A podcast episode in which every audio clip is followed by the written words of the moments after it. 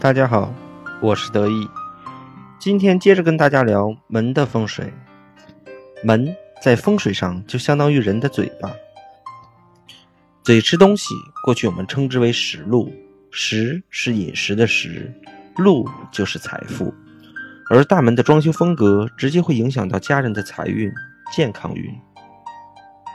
在这里，我要说几点。首先。就是大门的尺寸大小要与房间的大小相协调，既要配合住宅的大小，也要符合主人的身份。如果住宅小而门大，从外表上看显得浮夸；从风水学上来看，室内的气就容易流动，这样会有损财运。另外，由于屋内气流的浮动，家人也会心浮气躁，引起口舌之争，使家人不和。如果住宅大而门小，主人会在钱财方面越来越吝啬，事业方面也会缩手缩脚。如果有院子，院子里面的大门高度也要适宜。内大门的高度如果太高，就会形成玉门之局；但是过小又形成闭塞之象，对于主人来说都是凶相，万事不顺。我的一个朋友邀请我去看他家的别墅，他家的院门就非常的高大。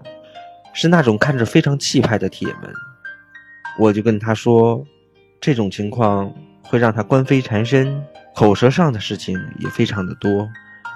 事实上是，自从他住在这里之后，就跟这里的物业一直因为产权的问题有纠纷，甚至最近要闹到对付公堂。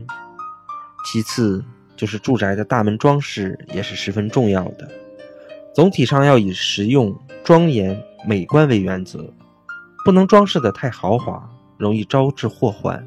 相反，如果是商铺的大门，或是门市的店面，则要大而明亮；机关、学校、工厂的大门要大而得体；商业用途的大厦要显得庄严气派。这里有一种是十分忌讳的，就是有些店面的卷帘门直接拉开就是个店铺，虽然开口很大。但是这样是藏不住气的，所以这样的店铺也留不下什么财。第三就是门的高低了，大门的高低与住宅的吉凶有着直接的关系。住宅的门一定要高低适中，如果住宅的门太低，人进出都要低头，是不祥的征兆。如果开门过高，那么家人就容易遭到外人的诋毁，而且不利于家人的财运。我的一个朋友办公室的门就特别高，每次我去看到都会跟他聊这个问题，但是因为大厦装修的问题，所以一直都没有机会去改动。就在今年，他的一个非常信任的业务经理卷走了他一大笔钱，让他损失很大。如果你的办公室或家里风水也有同样的问题，那么得意建议您亡羊补牢，为时不晚。最后一点，给大家讲一下大门的颜色。大门的颜色跟门的朝向有着很大的关系。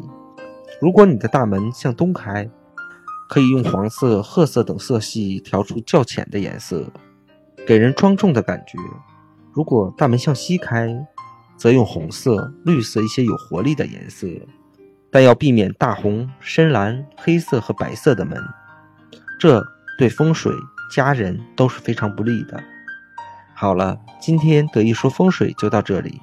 如果喜欢我，可以点击订阅按钮，随时收听我的节目，也可以添加我的微信号二八八二五八八。再见。